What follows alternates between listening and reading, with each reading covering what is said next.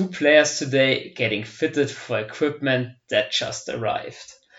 Sean Paytons Zitat zum Spiel oder eines seiner Zitate zum Spiel. Ja, wir haben es in der Warm-Up schon besprochen. Corona-Chaos bei den Saints war Spiel gegen die Miami Dolphins eindeutig zu erkennen. Ja, mit dem Zitat möchte ich euch begrüßen zur Overtime, zur Woche 16. Servus und habe die Ehre. Bene ist wieder mit dabei und kennt ihr ja jetzt auch schon die Kombination aus Bayern und Österreich. Die Leitung nach Graz steht. Jules, habe die Ehre. Mit bisschen Verzögerung, aber steht, ja, auch von meiner Seite natürlich Servus. Schön, dass ihr wieder eingeschaltet habt. Ähm, ja, ich weiß gar nicht, was ich wirklich sagen soll. Es ist so, es ist neutral. Also wirklich so, dieses positive und negative vermischt sich in so eine wunderschöne grauen Masse. Ja, das, äh, was für ein Zitat, das triffst du wirklich schön. Ich bin auch ein bisschen sprachlos, was zwar schlecht ist für einen Podcast, aber so wirklich, wirklich verdaut habe ich jetzt die Niederlage noch nicht, um Gottes Willen. Ähm, generell, ich glaube, das wird jetzt heute, es gibt einiges zum Diskutieren. Ich möchte davor aber unsere Community auf jeden Fall nochmal loben. Äh, war wieder gestern viel los in der WhatsApp-Gruppe, auch dass so viele wach sind, finde ich unfassbar geil. Und sich das Spiel angeschaut haben, auch mit ihrem Book mitgefiebert haben, fand ich sehr, sehr cool. Macht so weiter, Leute. Gefällt uns. Ähm, ja, die Vorzeichen zum Spiel denkbar schlecht. Äh, die Saints sind mit den Startern 55, 56 und 57 in die Partie gegangen. So viele Starter gab es noch nie in einer NFL-Saison in einem Team. Also haben wir da einen, ja, etwas einen Rekord aufgestellt, den man jetzt nicht unbedingt braucht, würde ich behaupten. Ja, und äh, wir alle haben ihm entgegengeführt, ihr Book sein Debüt gegeben. Ja, es hat leider nicht sein sollen. Ähm, die letzten 24 NFL-Spiele von Starting Quarterbacks aus oder vom College Notre Dame gingen alle verloren die nächste Niederlagenserie von Starting Quarterbacks eines bestimmten College seit 1950. Das ist natürlich bitter, konnte jetzt auch Ian Book nicht zwingend was dafür oder nicht alleine, sagen wir es mal so. Nee, die anderen davor waren schuld. Ganz genau. Ähm, ja, wie gesagt, bevor wir jetzt hier Play-by-Play -play mal reinstarten, was ich, was ich davor loswerden will, ähm, bei der Niederlage, dann muss ich die NFL irgendwo selbst an die Nase fassen, es muss sich jedes eigene Franchise an die Nase fassen.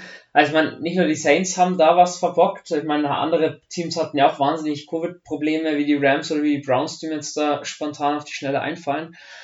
Aber da zu sagen, jo, es sind jetzt alle geimpft, wir brauchen jetzt nur noch einmal testen die Woche oder gar nicht mehr testen, ähm, das war fatal sowas kannst du in einer Liga, wo es um Abermilliarden von Dollar geht, eigentlich nicht bringen. Wir haben es gemacht, wir sind ordentlich auf die Fresse geflogen und ich hoffe, ähm, dass uns sowas, oder dass auch im Saints Front Office sowas nicht nochmal passiert. Weil das war einfach im Nachhinein unnötig, klar, im Nachhinein ist man immer schlauer, aber diese Niederlage muss sich das Front Office irgendwie aufgrund eben dieser Politik auch, also den Schuh müssen sie sich anziehen, das hilft alles nichts. Jules, wir werden untereinander oder unter der Partie einfach auch mal ein bisschen abdriften. Es gibt einiges nebenher noch zu besprechen. Ich hätte mal einfach gesagt, wir starten mal rein mit dem ersten Drive der Dolphins. Ähm, soweit man hat gewusst, Dolphins, die kommen übers Kurzpassspiel, haben damit auch gestartet, einfach auch um Tour da ein bisschen Sicherheit zu geben. Das waren zwei 4-Yard-Pässe, den ähm, dritten und zwei bringen er dann für 5 Yards an gibt schon die erste Strafe gegen Lattimore, Unnecessary Roughness. Ja, hat ihn nochmal sauber außerhalb äh, des Spielfelds nochmal getackelt bzw. weggeschmissen, in Anführungsstrichen. Unnötig. Ähm, war leider nicht die letzte Strafe im Spiel, die auch zum Teil unnötig war. Und dann haben es die Dolphins zweimal über einen Run probiert, ging nicht viel zusammen. Also Run, die war am Anfang da. Der nächste Pass ist dann incomplete zu Gaskin, da hat Zach Bourne äh, klasse Arbeit geleistet. Am Ende müssen sie panten, also insofern für uns ein guter Start. Und dann kam Ian Book das erste Mal aufs Feld. Gestartet wird mit einem 3-Yard-Run von Camara. Das ist man ja gewohnt, dass die Saints gerne ersten Spielzug ein bisschen auf Sicherheit gehen und laufen. Der zweite Spielzug ist ein 4-Yard-Pass zu Ethan Wolf, also den ersten Pass hat er angebracht. und dann kam das, genau, was ja auch irgendwo wieder abzusehen war, dass das uns passiert. Den zweiten bringt er auch an, aber nicht zu unserer Offense, sondern zu Dolphins Defense. Interception, Pick 6. Jules, seine Schuld oder nicht? Das war ein Tippball, das war. Ähm, ich glaube einfach, das ist ein Quarterback, der hat de facto nicht trainiert mit dieser Mannschaft, ähm, weil wir werden sehen, es waren andere Spieler offen, aber vor allem bei so einem Play, wo auch so ein bisschen, also ein Quick-Out, da bewegst du dich auf die rechte Seite, da schaust du eigentlich nicht, was auf der linken Seite passiert. Oder du orientierst dich auf die rechte Seite, ähm, auf die Wurfseite und, und ja, das war einfach ein Tippball. Sah am Anfang komisch aus, ähm, also er hat den einfach fürchterlich schlecht geworfen und hinterworfen, aber da war ihm halt ganz leicht tippt und das reicht dann oft schon aus, ähm, dass da der Defender wartet, weil der Receiver ähm, war es Callaway, glaube ich. Ähm, Lil Jordan Humphrey war es, Jordan Humphrey, danke, Dankeschön, danke. Ähm, ja, hat, die, hat seinen Defender echt gut geschlagen gehabt und durch einen Tipball genau in die Hände des Verteidigers. Ähm, ja, Interceptions und Tipballs ist immer so eine Sache. Ähm, aber da kann man auch eine schlimmere Interception werfen. Also da gebe ich ihm keine Schuld als, als Rookie QB. Es war halt ungünstiger Zeitpunkt bei dem zweiten Passversuch. Definitiver hat man schon gemerkt, einfach Druck von äh, Dolphins Front 7 war voll da. Weil sonst es hätte, hätte er eine Sekunde mehr Zeit gehabt. Tracon Smith hat sich schon einen Yard Vorsprung erlaufen gehabt auf der rechten Seite. Links war Mark Ingram komplett frei, aber da hat man ihn gesehen, er hat einfach nicht die Zeit gehabt, um auch überhaupt durch seine Progression durchzugehen. Das war, er hat seine zwei Receiver rechts gehabt und zu einem würde er werfen. Das war dann eigentlich relativ schnell klar. Ähm, ja, Pick 6 natürlich bitter für die Dolphins. Der beste Start, den man sich so vorstellen kann. Und dann war ich aber eigentlich ganz froh, dass er gleich wieder aufs Feld musste, Book. Gleich das Abschütteln ähm, hat man dann auch ihm gleich wieder als ersten Spielzug den Wurf gegeben. Der war incomplete, den hat Nick Vannett fallen lassen. Ich habe einen halben Zusammenbruch bekommen, weil ich mir gedacht habe, das gibt's doch nicht, dass jetzt der nächste anfängt und die unsere Pässe fallen lässt. Wir sind es dieses Jahr gewohnt. Das ist eine absolute Katastrophe. Und ja, natürlich hilft Ian Book natürlich in so einem Moment dann auch nicht. Das war ein schöner Rollout rechts raus. Äh, Pass hätte zwei, drei, vier Yards gebracht, hätte mehr sogar, Sicherheit mehr sogar. gebracht. Mehr sogar wahrscheinlich. Weil es war, er hatte die Lane hin, also so 8, 9 Yards bis First Down war da möglich. Glaube ich halt, aber. Also wirklich, das ist den schönsten Ball, den du kriegen kannst, den einfachsten. Du hast ihn genau zwischen den Nummern. Das, das tut halt weh. Das, also ich werde dann auch angeschrieben, wenn ich den im Training fallen lasse. Ja, das, äh, unsere Receiver oder Titans hätten sich da auch ganz schön was anhören lassen dürfen. Ja, hat uns jetzt so nicht weitergebracht. Dann kommen wir zu einem Punkt, wo ich dann die erste Diskussion schon aufreiße. Bei 2 und 10 callst du dann einen Run. Jetzt kenne ich dich ja doch ein bisschen länger und ich gebe dir ja auch im ersten Moment recht. Man muss ein, Run oder ein Laufspiel schauen, dass es integriert. Bloß das ganze Spiel über hatten wir massiv Probleme und dann auf bei 2 und 10 einen Run zu callen, kann man mal machen, finde ich aber gerade in Dauer des Spiels dann schwierig, weil du einfach gemerkt hast, wir sind immer wieder in 3 äh, und Medium Situationen reingekommen. 3 und 4, 3 und 6, da hast du am Ende Ian Book auch damit keinen Gefallen getan, Kannst du dir das erklären, was geht denn in Sean Payton vor, wenn er merkt, oh, das Run-Game bringen wir einfach nicht die Average, ach, laufe ich trotzdem zweimal zum Beispiel Anfang vom, vom Drive und den dritten kann man werfen. Warum reagiert man dann nicht darauf, wenn man einfach merkt, ich schlauf, ich schaffe nur zwei Yards, ich muss dann spätestens beim zweiten und acht halt dann mal zweimal werfen und ein bisschen aggressiver sein? Ähm, weil schwierig.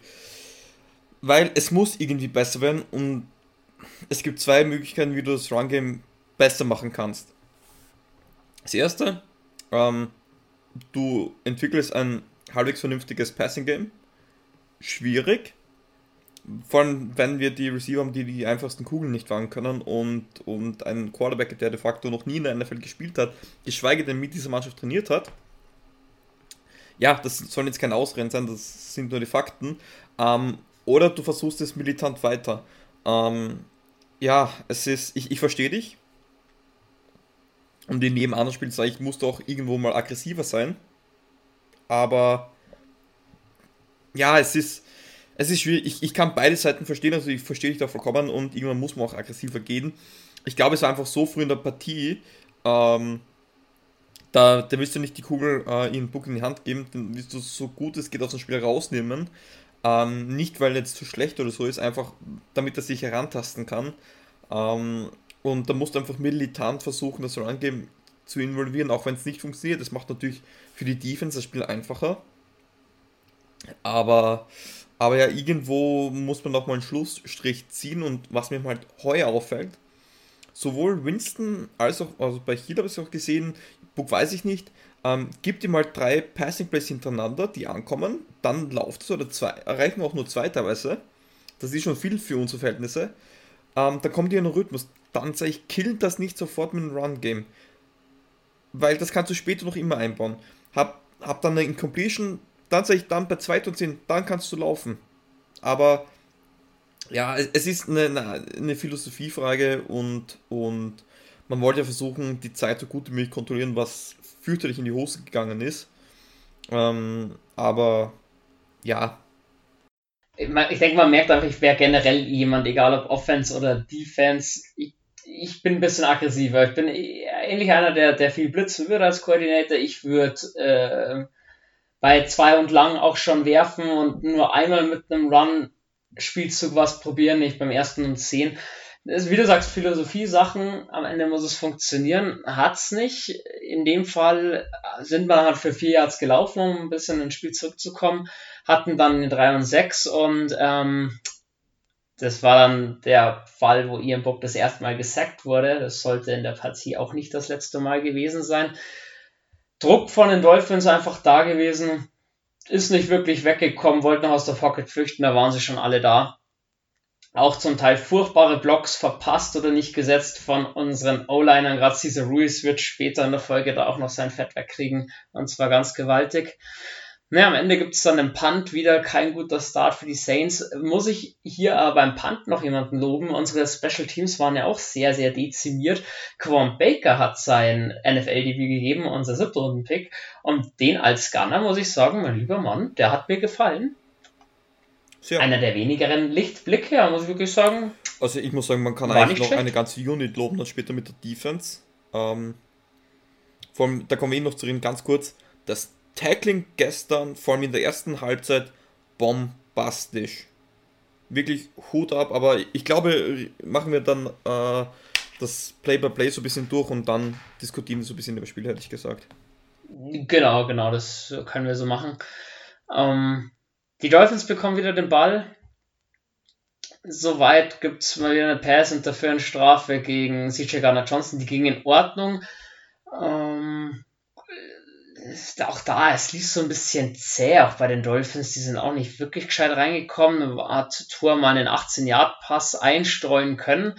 Wieder Waddle gegen CJ Garner Johnson. Irgendwann, wo Waddle dann bei 6 von 7 stand, habe ich halt auch mal angebracht, man könnte ja Lattimore mal Man-to-Man -Man gegen ihn stellen. Da haben sie schon, wie du das vorhergesagt hattest, Waddle sehr oft im Slot und der hat seine 1 zu 1 Duelle gegen CJ Gardner Johnson in der Regel gewonnen. Das war eigentlich ein recht schlauer Schachzug von Brian Flores. Da hatten sie einige Probleme, bis sie dann eben Lattimore auch mal ein bisschen mehr in den Slot gezogen haben. Der konnte ihn dann so ein bisschen kontrollieren. Ja, dann geht es eben immer so ein bisschen stückweise voran. Also übers Laufspiel sind sie eigentlich überhaupt nicht nach vorne gekommen. Die Dolphins hatten da ähnlich Probleme wie wir auch. Aber eben dieses Kurzpassspiel, sieben Yards, elf Yards. Gerade wir haben viel Cover 2 mit zwei Safeties eben gespielt. Da war die Mitte natürlich oft frei. Das kann Tour einfach attackieren und trifft auch seine Fenster. Das war gigantisch. Und dann waren sie schon an der New Orleans 14, also in unserer Red Zone.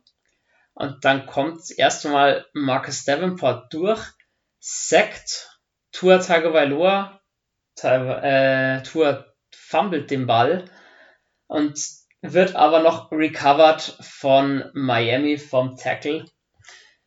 Sahen wir auch ein bisschen unglücklich aus, unsere Defense. Ich musste zuerst mal nachschauen, wer denn bei uns die Nummer 52 Defensive Tackle eigentlich spielt. Practice Squad, Braxton Hoyert, keine Ahnung, ob du den Namen schon mal gehört hast, Jules. auch da wären wir bei dem Punkt wie Alex Anzalone, es schaut halt einfach verdammt blöd aus, wenn du dich auf den Ball drauf schmeißt und der kommt wieder raus. Ja, vor allem, wenn D-Liner nach dem Ball nach, also wenn man sieht, ein D-Liner nach dem Ball, äh, nach dem Ball laufen, das ist immer lustig. Ich erinnere da zurück. Ähm, NFC Championship Game 2009, Saints gegen die Vikings. Ähm, das war so ein äh, Reverse Play ähm, Fumble und ich glaube, ich weiß nicht, wie viele sich auf diesen Ball geschmissen haben und, und, und da flutscht jedes Mal noch raus, bevor Remy Ayodel, glaube ich, hat ihn dann recovered. Ähm, ja, sieht immer unsexy aus, hat mega weh getan, dass wir den nicht recovered haben, aber Marcus Davenport, ich sag's nochmal, wenn er fit ist, ist das ein potenzieller Top 5 Edge Rusher, sage ich. Wenn er wie ich eine Saison lang fit sein kann, das ist mein Hot Take und der ist sehr heiß aber dann ist er wirklich unglaublich gut, weil was, die, was der für eine Beschleunigung hat, da kommst du mit Mustang aus den 80er Jahren gar nicht mehr hinterher. So zieht er da an. Ähm, gefällt mir wirklich sehr gut. Also, du trauerst Trey Hendrickson nicht so nach wie der Rest der Saints-Community. Natürlich traue ich ihn nach. Ich, ich hätte ihn natürlich hätte ich Hendrickson gern gehalten und ich, ich muss ehrlich sagen, ich hätte mir nicht gedacht, dass er so einschlägt drüben. Natürlich hätte ich gerne einen Hendrickson, aber dann hast du Jordan, Henry, Hendrickson, ähm, Davenport. Bei uns im Front Office hätte es mich nicht gewundert, wenn wir trotzdem Turner gedraftet hätten. Dann hast du vier Edge Rusher, dann hast du, ja, dann hast du einfach da zu viele. Natürlich, Hendrickson hätte ich gerne, weil er ein geiler Typ war, aber it is what it is und mich freut es, dass er äh, in Cincinnati da ordentlich aufräumt und dass er nicht in der Pro Bowl kommt, äh, gekommen ist, zeigt einmal mehr, wie unnötig das Voting im Pro, für den Pro Bowl ist. Blake Gillican und Demario Davis haben es auch nicht geschafft. Also wie du sagst, kann man nichts drauf geben. Ist einfach lächerlich in meinen Augen. Hey ja, okay. Mach mal weiter beim Spiel. Die Dolphins stehen dann bei 24 an der New Orleans 30, schießen das Field Goal. Sanders lässt sich da nicht lumpen, haut aus 48 Yards also rein. Ja, ärgerlich, weil das hätte man durchaus verhindern können. Hoyet hat äh, da etwas verkackt gehabt. Schade, aber das kommt halt auch davon, wenn du jemanden gerade erst verpflichtet hast fürs Practice Squad. Da hat er doch nicht einmal trainiert. Es sah ein wenig unbeholfen alles aus. Muss weitergehen. Ging weiter, wie man es von den Saints kennt, mit einem Punt. also ja ich, ich muss sagen, Gillican, also der wird, der freut sich auf die Offseason an sich einmal. Ähm, aber der hat eine Konstanz, das muss man wirklich mal loben. Die Hangtime ähm, und, und die, die Distance, das ist unglaublich zusammen mit den guten Gunnern. Also Thomas Mossad hatte schon recht, als er letztes Jahr gesagt hat, da, da ist ein guter. Und ich glaube auch, ganz kurz, ähm, das war der Grund, wieso Thomas Mossad auch gesagt hat, ähm, let's call it a day, ähm, so schön in New Orleans, ähm, es wird niemals sein Heimat sein, aber der hat gewusst, was für ein Talent dieser Typ hat. Ähm, und war auch sehr ehrenwert dann von, von Morstead, dass er dass er da quasi das, die Möglichkeit gibt, Platz zu schaffen fürs Cap Space. Ähm, vielleicht kriegt er nochmal seinen Abschied, den er verdient hat. Ich hoffe, äh, das, ah, das Spiel findet ja in Atlanta statt. Ähm, hoffentlich spielen wir nochmal zu Hause gegen Mostert, dass er da dann ordentlich gefeiert werden kann, weil der Typ war ihm halt einer der Heroes, die man selten sieht, aber ja, Gilligan Goldgriff. Ja, definitiv hat man da auch wieder gesehen. Ähm, ja, unser kurzer Drive. Drei Yard Run, ein Yard Run, also man merkt das Runspiel am Anfang katastrophal. Dann hast du eine 3 und 6 Situation, die wir schon angesprochen hatten. Ian Book wird mal wieder gesackt, verliert 7 Yards. Ähm, so weit, so gut. Ärgerlich war halt dann, dass die Dolphins eben beim Punt eine Strafe noch bekommen. 10 Yards.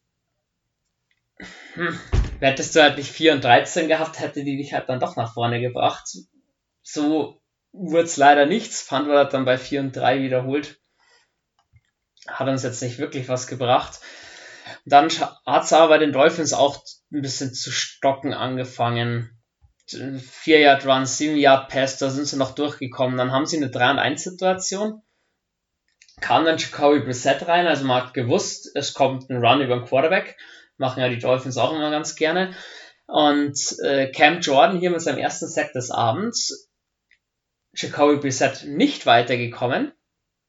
Noch ein paar Inches verloren. Und beim 4 und 1 an der Miami 46 panten sie dann. Brian Flores generell, das ganze Spiel fand ich über ein bisschen defensiver eher eingestellt. Ich bin eher ein bisschen aggressiver und sage 4 und 1 kannst du an der eigenen 46 auch mal ausspielen. In dem Fall gut für uns. Wir haben den Ball eigentlich dann wieder relativ schnell bekommen, haben ihn aber gleich wieder abgegeben, mehr oder minder. Ähm, 17 Yard Pass von Ian Book zu Marcus Callaway. Also da war dann die Verbindung so ein bisschen da. Äh, wichtig, dass er den angebracht hat. Callaway wird am Ende von Xavier Howard äh, außerhalb des Spielfelds getackelt.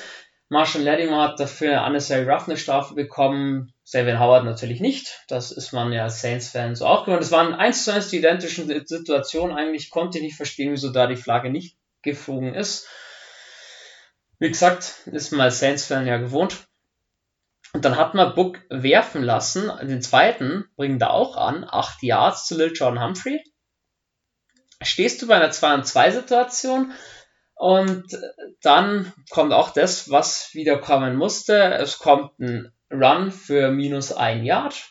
Es war einfach bei 2 und 2 ziemlich kompromisslos und uneinfallsreich durch die Mitte gelaufen mit Camara verstehe ich auch nicht, wenn Book zweimal hintereinander die Pille anbringt, wieso man 2 und 2 nicht irgendein Kurzpasskonzept spielt oder ein Fullback in die Flat schickt oder keine Ahnung was. Ja, man muss laufen, steht dann bei 3 und 3. Prinzipiell ja dann auch immer noch eine handelbare Situation, 3 und kurz. Auch hier kommt dann das, was kommen musste. Im Book wird das dritte Mal gesackt und das ist schon Anfang des zweiten Quarters. Also bitter. Ähm, Camara in dem Spielzug noch mit aufgefallen. Er kriegt nochmal eine unnecessary roughness Strafe. Lass da mal eins zu eins schnell durchgehen. Wenn du merkst, dass die Dolphins viel blitzen und dass deine O-Line eh schon ersatzgeschwächt ist, die es einfach null zu handeln weiß, wieso stelle ich dann kein 21 oder sogar 22 Personal auf, um Book ein bisschen die Protection zu geben. Also mir hat in Halbzeit 1 ein Fullback massiv gefehlt zur, zur Protection für Ian Book. Wie siehst du das? Ja, schwierig. Ähm, es, es war die, man muss die Dolphins auch loben, sie haben das ganz genau gemacht, sie meistens vor bei Third Down Situations. Ähm, so sieben bis acht Mann an die, an die, an die, an die Front vorgestellt. Äh, und dann entweder die sieben Mann gebracht oder auch nur drei und den Rest in die Coverage und, und Book wusste nicht mehr, was passiert pre-Snap. Ähm, und dann war teilweise eben halt auch alles zu.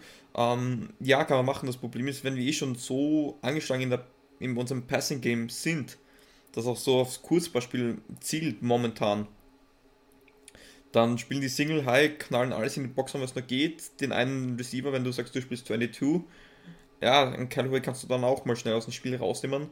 Ähm, vor allem mit dem Quarterback, der braucht seine Anspielposition. Ich verstehe es. Ich hätte mir doch mehr Protection gewünscht, einfach mehr Ingram in Passing Situations gebracht, weil ihm er halt sehr gut blocken kann. Und ja, es, es, es war ein Kampf mit stumpfen, Waffen, äh, mit stumpfen Waffen am Ende des Tages. Und, und da muss man einfach versuchen, irgendwas zu holen, was irgendwie nur funktionieren könnte. Aber ja, wie hast du schön, so. Ian Book hat schön eins aufs Maul bekommen. Das definitiv. Ähm, ich bin selbst kein Quarterback, ich bin noch kein O-Liner. Aber da, um gleich den nächsten Kritikpunkt hinterherzuschieben, wenn ein Tom Brady hinter dir steht, Aaron Rodgers, die ganze Liga auf Patrick Mahomes leider auch ein James Winston, die stellen sich dann so noch relativ lässig hin, sagen dann zum Teil sogar noch den Blitz an wer kommen wird oder auf wen man sich achten soll oder dirigieren so ein bisschen die O-Line. Muss auch nicht immer sein. Normalerweise ist ja die Aufgabe vom Center auch das zu erkennen und dementsprechend seine Nebenleute zurechtzuweisen, beziehungsweise deren Gegenspieler zurechtzuweisen. Und jetzt muss man sagen, war unsere O-Line, ich glaube, McCoy hat noch versucht zu retten, was zu retten war. Cesar Ruiz war komplett von der Rolle. Ich habe schon gesagt, der wird heute sein Fett wegbekommen. Das, den Part würde ich jetzt machen, bevor dann die nächste große Diskussion noch kommt. Äh, Cesar Ruiz spielt jetzt das zweite Jahr bei uns, war ein First-Round-Pick, hat eine ordentliche Rookie-Saison gespielt, da kann man gar nichts sagen. Durfte auch noch die leichtere Position des Guard spielen. Ein Center ist ja dann doch nochmal ein bisschen anspruchsvoller, heißt es zumindest. Wenn wir einen Guard oder Center als Zuhörer haben, bitte, ihr dürft mich auch gerne verbessern. Cesar Ruiz ist die ganze Saison schon massiv verloren auf seiner Position. Zum Teil komplett falsche Blocks gesetzt oder überhaupt keine Blocks gesetzt. Zum Teil wirklich verwirrt oder hat auch, kommt mir vor, keine Ahnung, was eigentlich abgeht, was er machen sollte. Was ist mit dem dieses Jahr los, dass der in so ein Loch gefallen ist? Kannst du dir das irgendwie erklären. Ich meine, ja, NFL ist eine andere Liga. Du stehst unter Druck. Im zweiten Jahr musst du dann auch liefern, gerade auf deinem guten Jahr aufbauen. Ja, Corona ist auch sehr anstrengend für, äh, für die ganzen NFL-Spieler, brauchen wir auch nicht drüber reden. Aber dieses Jahr, sorry, das hat Highschool-Niveau, was der spielt, wenn überhaupt. Das ist jedes Spiel dieselbe Scheiße und ich hätte nie gedacht, dass ich das mal sage, aber in Gottes Namen, ich habe mir noch nie so Andrew Speed zurückgewünscht. Noch nie. äh, schön. Ähm, als militanter Optimist mal das Gute. Ähm, das größte Problem bei Cesar Ruiz sind Miscommunications. Das heißt, es ist nicht, dass er seinen Block verliert, er blockt er den unsichtbaren Typen, den außer ihm irgendwie niemand sieht. Ähm, das neben ihm der D-Tackle vorbei marschiert. Ähm, ich weiß es nicht. Ich, ich bin kein O-Line, ich bin kein O-Line-Coach, ich, ich habe da wirklich wenig bis gar keine Ahnung. Ähm, es wurde oft durchrotiert, ich glaube, die Saints haben einer der meisten, wenn nicht die meisten ähm, Setups der möglichen oder Konstellationen an, an O-Linern. Und da ist einfach Miscommunication. Du hast vier verschiedene Quarterbacks, das ist auch immer schwierig. Ähm, also ich, ich mache mir jetzt keine allzu großen Sorgen um Cesar Reese. Ja, er hat ein Scheißjahr. Es ist, es ist ein Scheißjahr. Aus, Punkt, fertig. Er hatte letztes Jahr ein geiles Jahr, heuer ein Scheißjahr. Ähm, wir wissen, er kann's. Und, und da muss man jetzt einfach in der, vor allem dann in der Offseason daran arbeiten, wie es besser werden kann. Wie macht man das?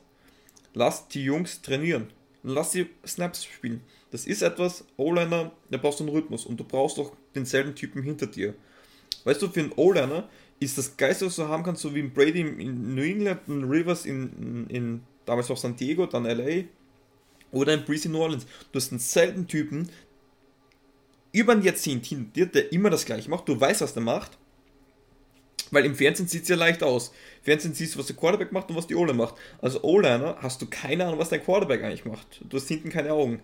Ähm, Im Rückspiel gibt es auch noch keine. Ähm, von dem her, das ist ja in echt, wenn man das spielt, das ist ja brutal schwierig. Ähm, und dann hast es ist schwierig, es ist eine beschissene Situation und, und er kommt damit momentan einfach noch, noch nicht zurecht. Ähm, das heißt, da braucht es einfach in der Offseason einen kleinen Reset. Erstmal schon erstmal Urlaub, dann ordentlich den Arsch aufreißen, dann trainieren und besser werden. Ähm, also ich mache mir jetzt nicht allzu große Sorgen, weil Misscommunication kannst du verbessern. Von wo er letztes Jahr rausgestochen ist, er hatte seine, wenn er mal einen Gegenspieler vor sich hatte und den er auch aktiv wahrgenommen hat, dann war er doch relativ solide. Ähm, das brauchen wir einfach jetzt. Das war einfach so, dass, dass ähm, er will einen blocken, den sein Tackle irgendwie auch nimmt und dann steht er kurz da und so, oh, was mache ich jetzt? Und links, weil denkt der Center nimmt den links von mir und ja, das ist. Ich, ich bin kein O-Line, ich kann da jetzt auch vollkommen Blödsinn reden, aber ich glaube, also ich mache mir da für, für die Zukunft kein Problem. Aber es ist absolut beschissen momentan. Okay, ja, ich muss generell sagen, unsere Draft Class von 2020, die erleben, die drei, die noch übrig sind, äh, generell kein einfaches Jahr. Adam Troutman hat äh, eine Horrorsaison eigentlich mit nur sehr, sehr wenig Lichtblicken. Und auch Zach Bourne hat jetzt gestern die Chance bekommen, neben Pete Werner, kommen wir später alles noch dazu, also gerade zu Pete Werner und auch der Defense, die Chance bekommen als Will Linebacker, das was er ja auch schon im College gespielt hatte hat's ordentlich gemacht. Äh, später kommt dann noch die eine Situation, wo er richtig dumm ausschaut. Aber Zach Bourne für mich auch, ich habe gesagt, er muss jetzt so ein bisschen Breakout-Game haben. Er hat solide gemacht, mehr nicht. Vielleicht muss man sich, klar, es ist noch früh, die haben auch noch zwei Jahre, wo sie dann spielen, bevor sie dann da aus dem Rookie-Vertrag rauskommen, aber vielleicht muss man auch zufrieden sein, wir haben in dritte Runde auch nur einen Backup-Linebacker gedraftet und mehr nicht mal schauen. Es war in Ordnung, aber es war jetzt auch nicht das Gelbe vom Ei. Naja, äh, um zurückzukommen. Genau, gab noch eine Strafe gegen Camara. Camara eigenes Thema, kommen wir später auch noch mit dazu. War egal, haben es eh nicht geschafft. War halt blöd für ähm, Gillikin, dass er wieder von weiterhin panten musste. Ja, dann kriegen die Dolphins schon wieder den Ball. Auch die Dolphins können nicht wirklich was damit anfangen. Gibt zwei Runs für vier Yards. Dann gibt's eine Strafe. Holding, ja, da hatten wir eigentlich auch eher Glück, dass die gepfiffen wurde. War für mich jetzt nicht wirklich ein Holding, aber da muss ich eben Zach Bourne und Max Davenport auch loben, die da super Druck machen konnten. Und ja, bei dem 3 und 12 haben sie sich nicht mehr retten können. Kurzer Lauf, am Ende gibt es auch den Punt. Also ihr seht, wir hatten eigentlich genügend Möglichkeiten, um auch schon früh in Führung zu gehen oder diese hätten ausbauen können, geschweige denn dann auch mal den Ausgleich zu schaffen. Der nächste Drive, unser letzter Drive vor der Halbzeit, wurde dann besser. War A, natürlich der flüssigste Drive des ganzen Spiels und auch der schönste. Du hast einen 11-Yard-Pass gehabt, wieder Book zu Callaway. Da hattest mal einen längeren Run mit Mark Ingram, dann sogar auch einen Direct Snap Wildcat zu Camara.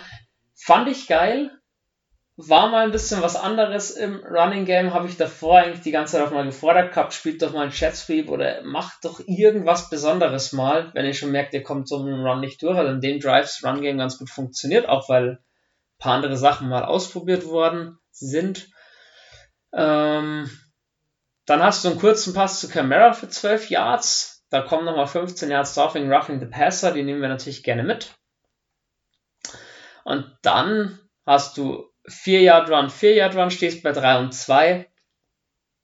Natürlich callst du dann auch nochmal einen Run, ist ja auch klar, der geht wieder für No Gain. Leider, leider. Dann versucht man bei 4 und 2 die Miami Dolphins ins Abseits zu locken, funktioniert auch nicht. Am Ende gibt es das Field Goal aus 38 Yards. Jules, da meine Frage ganz kurz. Ähm, der gegnerische D-Line ins Abseits locken, das kann man probieren, ja. Aber ich finde, dann sollte man das halt auch mal spielen, in 4 und 2 ausspielen, weil ich finde, die Saints dieses Jahr probieren das natürlich häufig. Gerade wenn man dann sagt, so 5 Yards aus Field Goal drauf, die tun uns jetzt nicht weh. Aber da fällt halt auch keiner mehr drauf rein, wenn man weiß, sie werden ihn nicht ausspielen. Dann wird halt ich dann auch mal sagen, jetzt spielen wir halt auch mal einen aus. Klar, nicht in der Situation zwingend, aber oder wie, wie geht's dir da? Ich meine, du stehst auf, äh, auf der offensiven Seite des Balles, nicht auf der Defensive. Aber wenn ich von meinem Trainer schon höre, das probieren die immer und haben aber das letzte Jahr überhaupt keinen vierten Versuch ausgespielt in so einer Situation, bleibt einfach stehen. Ja, dann muss ich auch sagen, dann bin ich eigentlich schon so halbert, halbert weg im, im Kopf. Muss, man, muss, ich, muss ich fair sein. ähm, nee, ganz so ist es nicht. Natürlich spielst du es ab und zu, aber ich bin ein Fan, auch wenn es ausstirbt und ich, ich, ich habe da so viele Streitereien schon gehabt, deswegen, ich, ich mag das überaggressive Spielen nicht, vor allem in der Situation, fand ich es richtig, das Field Goal zu schießen. Du wirst nicht viele Punkte aufs Board bringen, nimm die, die du kriegen kannst. Natürlich, so nahe an der Endzone war, waren wir, glaube ich, nie mehr wieder. Ähm, und dann probierst es einfach. Und, und natürlich, vom, wenn, wenn ein Quarterback dann, das ist immer so lustig, bei diesen Hardcounts, schau dir an, wie er dann immer steht und so schreit und so, so richtig angespannt ist. Bei keinem anderen Play sind die Quarterbacks so angespannt wie beim Hardcount, nur damit damit die, die, die Defense in, ins, ähm, ins Offside steigt. Ähm, aber, aber ja, ich verstehe, kann man sicherlich öfters mal dafür gehen, aber das war so, ich weiß es, du weißt es, aber vielleicht gibt es einen Deppen, der das gerade nicht weiß. Weil das sind elf Typen und zehn wissen es immer, aber vielleicht gibt es den einen Vollidioten, der in der Situation einfach, Vollidiot ist da jetzt natürlich eine sarkastische Übertreibung, ähm, der dann einfach zu heiß ist und sagt, geil, den Quarterback haben eh schon alle gesagt, ich will auch noch das äh, Tackle ähm, dann einfach dann mal ähm, heiße Beine kriegt, so wie eins Taysom Hill kommt rein als Gadget Player, 4 und 2, ähm, Fullback Motion, sehr hart und der eine ist vollkommen reinmarschiert ins Offside. Muss ich sagen, das habe ich ziemlich geil ge gefunden, aber dass das funktioniert, musst du erstmal 4 und 2 auch ein paar Mal ausspielen. Aber ja, das war so, das war so nur so ein Hilfeschrei. Ähm, also Sean Payton ist jetzt nicht davon ausgegangen, da einen First Down ähm, gewinnen zu können. Ja. Ja, und wie du sagst, dann immerhin drei Punkte, die man mitnimmt. Und dann haben die Dolphins noch 2 Minuten 45 auf der Uhr. Wollten natürlich auch nochmal scoren und legen eigentlich ganz gut los. Es gibt einen 9-Yard-Run über Johnson, wo er Zach Bourne über den Haufen läuft, wo er eben sagen muss, Zach Bourne, den hat er heute oder morgen im Studium, im Videostudium danach sicher nochmal vorgespielt bekommen, das darf dir als Linebacker Da gibt es ein passieren. Gelächter, da gibt es ein Gelächter, aber muss man sagen, das hat jene weil es war ein mega Tackle eigentlich und der ist einfach stehen geblieben. Ich, Duke Johnson weiß selber nicht, was da eigentlich passiert ist, das passiert einfach so. Ja, das glaube ich schon auch.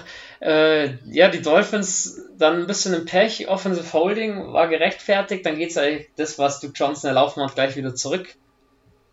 Und dann hat man schon gemerkt, nach der Two-Minute-Warning, sie müssen jetzt Meter machen, natürlich nur noch gepasst. Und da, ja, Jalen Waddle, das ist einfach die Waffe Nummer 1 von Tour und ja, man hat man gemerkt, CJ Gardner Johnson hatte massiv Probleme mit ihm. Es fängt da mal ein für 10 Yards, für 9 Yards, dann geht's für 17 Yards. War eben so der Punkt, wo ich gesagt habe, hey, Gottes Namen, warum steht nicht Lattimore gegen ihn? Dann zieht doch Lattimore ins Slot rein. Aber das kann so nicht weitergehen. Und ja, die Dolphins arbeiten sich so ein bisschen nach vorne. Ähm, auch indem man auch nicht auf Waddle gepasst hat. das fairerweise aussagen, da hat Ken Crawley sein erstes äh, Tackling dieses Jahr gemacht. Aber halt auch erst nach 13 Yards leider. Und dann wurde es zum Ende hin wild. Ein Pass incomplete zu Jalen Waddle hat dann gegen Lattimore auch gespielt gehabt. Lattimore in der Coverage wieder einwandfrei. Super, kann man nur loben. Dann Cam Jordan mit einem ganz wichtigen Sack bei 3 und 2 in New Orleans 32. Äh, und zum Ende hin gibt es dann einen Field Goal Versuch. Da ging es ja auch recht rund, dass die Dolphins ihre Auszeit wieder bekommen haben und so weiter und so fort. War ewige Diskussion, Sean Payton auch stocksauer. Und dann Sanders probiert den das erste Field Goal Versuch aus 59 Yards, trifft sogar, das haben wir die eine Sekunde davor eine Auszeit genommen, einfach um den Kicker nervös zu machen, hat funktioniert, den zweiten verschießt er nämlich rechts daneben. Ja, und dann gehst du in die Halbzeit 10-3. Per se kannst du sagen, es ist noch nichts verloren. Wir hatten so unsere Startschwierigkeiten, aber es ist hier doch noch was zu holen. Und wir kriegen den Ball in Halbzeit Nummer 2. Ja, wie soll es so sein? Wir starten natürlich mit einem Punt. Es gab einen kurzen Pass, es gab einen kurzen Run, es gab einen Pass incomplete und dann puntest du sofort. Jules, du wolltest noch was sagen. Genau. Ähm, da hätte ich jetzt geil gefunden, direkt nach dem äh, Third Down, also von der ersten Halbzeit noch, das Timer zu callen, weil dann hast du noch über 10 Sekunden Zeit, glaube ich dann überlegst du dir ähm, das auch nochmal, ob du da das tiefe Field Goal kicken willst, weil dann müssen sie fast punten. Ähm, was ich aber wirklich sagen muss, ähm, und nein, das ist keine Verschwörung, ist nichts gegen die Saints oder so. Ähm, ich bin noch einer, der immer Schiedsrichter verteidigt. Aber das gestern war ein absoluter Witz. Also das, das habe ich schon, also das habe ich nicht mal gegen die Rams gesagt, aber das gestern war ein absoluter Witz teilweise. Also dass sind da die äh, Timeout wieder geben, das ist ein Fehler vom Coach. Und, und ja, es ist, es ist gut gemeint, aber das sind die Regeln, die hast du zu befolgen.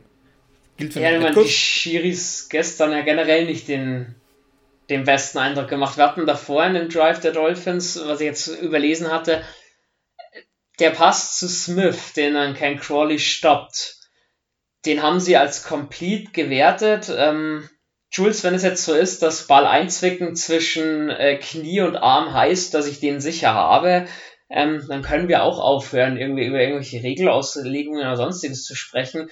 In meinen Augen hast du einen Ball sicher, wenn sich der nicht mehr bewegt und wenn du ihn einwandfrei unter Kontrolle hast. Und du kannst nicht behaupten als Receiver, ja klar, den hatte ich safe, wenn er dir irgendwo zwischen Knie und Unterarm eingeklemmt ist. Ähm, sie haben ihn zuerst als complete gecallt. Klar, sie müssen auch eindeutig das Gegenteil beweisen, dass sie das overtunen können. Aber in meinen Augen, sie haben sich so lange Zeit gelassen, das im Videostudium anzuschauen, siehst du, dass der Ball sich viel zu viel bewegt. Und auch da muss ich sagen, sowas, Das wird gegen kein Team gepfiffen. Das habe ich das komplette Wochenende bei keinem Team sowas gesehen, nur bei uns wieder. Ich, du, da kriegst du es kotzen. Also vor allem das war halt. Das ist. Ja, Catching Rule ist kontrovers. Aber genau die Regel, so wie es jetzt ist, macht es am besten, das Problem zu lösen. Er hatte keine Possession auf der, äh, vom Ball, das war eindeutig.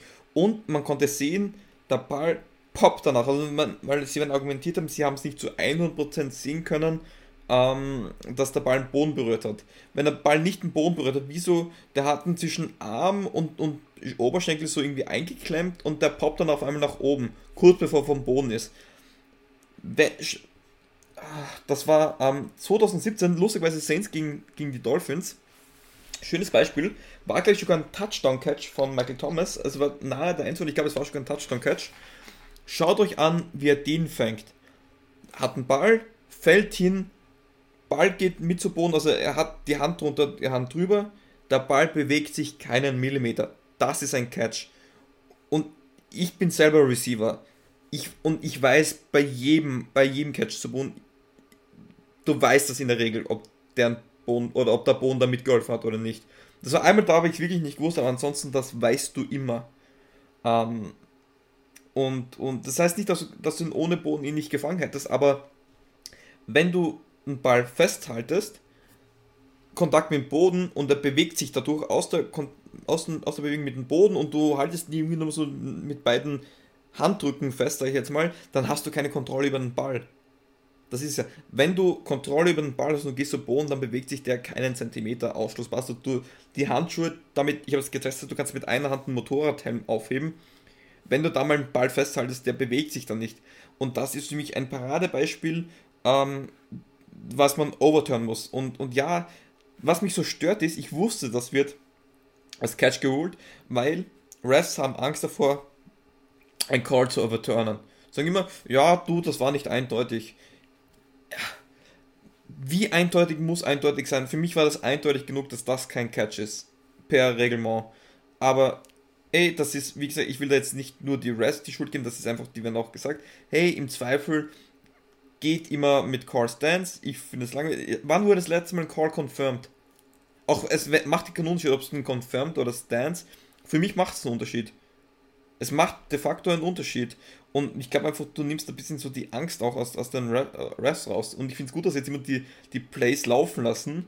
Ähm, bin immer dafür einmal mehr laufen lassen als nicht, aber da, da sind Spieler eine Minute lang gefühlt schon am Boden, dann kommt der Ball raus und, und dann es ist okay, wenn sie es laufen lassen, aber dann sagen sie, das ist ein Fumble und dann sage ich mir, ey, seitdem man so auf die Rest losgeschissen hat, sage ich jetzt mal, sind die viel unsicherer geworden und dann muss ich jetzt auch mal nicht nur die, äh, die Refs Schuld geben, sondern die NFL, ey, bezahlt diese Refs. Das sind keine professionellen Schiedsrichter. Die, die machen das nicht Fulltime. Engagiert die, die, die NFL macht wie viele Millionen, Milliarden Umsatz? Bezahlt die Refs dann pfeifen die auch besser, weil das ist verdammt schwierig und, und, und, das, und passt die Regeln an. Hört auf mit diesen, es muss zu 1000 Prozent und, und ein, äh, weiß nicht, geschworenen Team muss dem auch zustimmen, dass der Call overturned wird. Das ist eindeutig kein Catch. Das ist jetzt keine Verschwörung oder das ist nicht der Grund, wieso wir das Spiel verloren haben, aber das sind halt Sachen, die pissen mich an.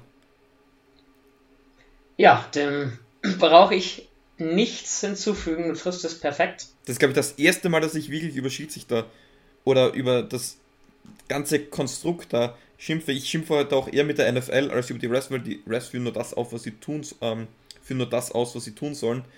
Aber ja, da, das Field Goal war am Ende auch nur Opfer des Systems. genau, aber ganz ehrlich, das mit dem Field Goal, denen wurde ein Field Goal geschenkt, ein Field Goal Versuch. Oh, ohne diese geschenkten Time, äh, ohne diese geschenkten Timeout hätten die nicht die Zeit dafür gehabt. Das und dann, dann verlierst du mit zwei Punkten, wenn die das Field Goal machen. Ja, Halleluja. Ist ja nicht passiert. Schiedsrichter war nicht der Grund, wieso wir das Spiel verloren haben. Schiedsrichter sind nie der Grund, wieso man ein Spiel verliert. Ähm, aber ja, NFL. Aber es war, die Unverhältnismäßigkeit war auch in, an dem Abend einfach mal wieder gegeben. Man ist es als leider gewohnt, aber das ist leider Pech. Man, es war das, natürlich, es ging in beide Richtungen. Und du kannst auch nie alles richtig sehen. Ich finde, jeder Football-Fan sollte mal so ein Ref, also so mal ein Spiel aus der Sicht des Refs sehen. Also ich würde so eine Ref-Cam ziemlich feiern. weil du siehst eigentlich, wie schwierig das ist und, und bei, beim Holding Call, du hast diese eine Aufnahme im Game Speed aus dem einen Winkel, du hast ja nicht 20 Kameras und, und zig Slow-Mos, von dem man muss, sage ich oft, ja, das war in der Situation schon okay zu callen, aber das mit der geschenkten Timeout und, und, und dem, dem Catch, das verstehe ich wirklich nicht. Ich auch nicht. Starten wir, oder wir sind ja schon reingestartet ins dritte Quarter. Wir haben zuerst gepantet und dann spielt unsere Defense dick auf. Gibt einen kurzen Run, dann gibt es minus 3 Run der Dolphins, wo PJ Williams und Zach Bourne ein sehenswertes Tackle verloss, rausballern. PJ Williams äh, gilt zu loben neben Pete Werner. Hat mir gestern sehr, sehr gut gefallen. Generell Defense. Davenport war da, äh, Cam Jordan war da. Auch Marcus Williams und, und Marshall Lattimore kein schlechtes Spiel gemacht. Paulson Adibo hatte zwar so, hat, hat ein stabiles Spiel, ist auch wieder ein, ein Rookie-Fehler mit drin, wo er sich ein bisschen abkochen lässt aber prinzipiell Defense, da hast du jetzt nicht zwingend gemerkt, dass da unter anderem Malcolm Jenkins und Demario Davis und Quan Alexander fehlen. Und da glaube ich, gehen die größten Props raus an Pete Werner. Als Mike Linebacker einen Wahnsinnsjob gemacht in seinem ersten Jahr. Ein generell Linebacker, du, muss ich sagen, hat sich ganz gut präsentiert. Auch Zach Braun habe ich zwar kritisiert, dass der Mod Step nach vorne nicht kam, aber das war jetzt auch nicht schlecht, was man von ihm gesehen hat, um Gottes Willen. Also hat, hat mir soweit eigentlich ganz gut gefallen. Hatte ich mir Schlimmeres erwartet, gerade bei dem Kurzpassspiel der Dolphins, wenn ich ehrlich bin. Ähm, ich habe es ja, glaube ich, gesagt, Pete Werner wird interessant zu beobachten sein. Ähm, hat mir sehr gut gefallen. Der hat wirklich bei, von Sideline zu Sideline gespielt. Man hat gesehen, er hat das, das Kommando übernommen. Ähm, Tacklings wurden sauber, also wie der Tackle finde ich wunderschön. Er hatte diesen Horse Collar, was eindeutig, das war so ein kurzer Blackout-Moment, aber wie er da durchsticht, unglaublich. Also ich glaube wirklich, ähm, das hat man nicht gesehen. Ich finde, das war einer der besten Performances unseres Linebacker-Cores und unsere drei Starting Linebackers waren out mit Davis, äh, K1 und Alice. Ich sag's, es ist, wir haben eine Top 2 Defense und sie ist nicht auf Platz 2 in dieser Liga, sage ich ganz ehrlich. Ähm, wenn du da eine funktionierende Offense hast, ja, gratuliere dir, dann versuch mal 10 Punkte gegen uns zu spielen, wenn wir auch die Zeit kontrollieren können. Hätte, hätte Fahrradkette, aber muss man einfach loben, man sieht teilweise auch gar nicht, ähm, wie gut diese Defense performt. Das ist das Einzige, was ich ein bisschen schade finde, weil ich glaube, so eine gute Defense hatten wir noch nie. Die hatten wir nicht 2018, nicht 2019. Ähm, geil sie leidet halt ein bisschen drunter, dass die Offense dieses Jahr so schwach ist. Aber Leute, nächstes Jahr, ich gehe davon aus, im Draft wird dann die Safety-Position nochmal anvisiert für Malcolm Jenkins, den ich nächstes Jahr nicht mehr auf dem Roster sehe. Und vielleicht auch Defensive Tackle nochmal neben Onyemada, einer, der von der Mitte auch ein bisschen was im Pass-Rush bewegen kann. Wir dürfen gespannt sein. Zurück zum Spiel. Tour dann bei 3 und 9 ein bisschen unter Druck und wirft eine furchtbare Interception. Also ich glaube, er wollte zur Waddle anwerfen. Äh, Hollins läuft auch noch mit in die Richtung. Am Ende wird er intercepted von Lattimore, wobei Marcus Williams war auch schon in lauer Stellung. Aber muss man auch sagen, Lattimore war Meter weit weg von Waddle, den er eigentlich hätte decken sollen. Und ich weiß nicht, ob es eine Misscommunication war oder ob Tour, ich meine, Tour hatte Mordsdruck äh, kam alles zusammen. Lattimore fängt ihn am Ende schön ab. Ja, also die muss sich trotzdem Tour ankreiden lassen. Das war äh, jetzt nicht Interception aller Ian Book beim zweiten, beim zweiten Mal, beim ersten Drive. Ähm, zwei, zwei Sachen. Erstens, ähm, ja, Lattimore will ich da, er hat alles richtig gemacht, weil er hatte Safety-Hilfe und da hat Lattimore durch die Coverage, ähm, durch die Man-Coverage eher over top gespielt. Also das war schon irgendwo so abgestimmt quasi. Es war natürlich ein Geschenk, dass der Ball dorthin ging. Das ist so ein bisschen das Problem von Tour. Er wird oft ungeduldig. Er hatte mal dieses Kurzballspiel und die Route darunter ähm, war meilenweit offen für den First Down und wollte jetzt einfach den schwierigen Ball werfen in die Double Coverage. Ähm, das musste er lernen, das wusste er selber, dass das der falsche Read war. Da war er einfach zu ungeduldig. Ähm, aber ich kann es noch mal sagen, Secondary, unglaublich gut. Williams war da, der hat schon gefeiert, bevor wie der Ball noch in der Luft war. Hat er schon gefeiert gehabt. Ähm, genau, irgendwie kommt es vor, schwierige Catches ist eher eine Sache für die Defense als für die Offense. Obwohl, ganz ja. kurz da, um einmal noch ganz kurz abzudriften, Callaway muss ich loben, dass er wie so ein Spiel, da hat doch ein paar Bälle gefangen, die schwierig waren. Die, wo man sagt, endlich fangen noch wir die mal. Ähm, muss ich auch Callaway loben. Wird immer besser. Ja, Ethan Wolf muss man loben. Der wird schon nur zweimal für 8 Yards angeworfen, aber die zwei hat er gefangen. Wo hatten wir denn das dieses Jahr, dass ein Titan alles gefangen hat, was in seine Richtung kam? Und der spielt bei unserem Practice Squad. Äh, Nick war nicht die letzten Wochen, aber heuer.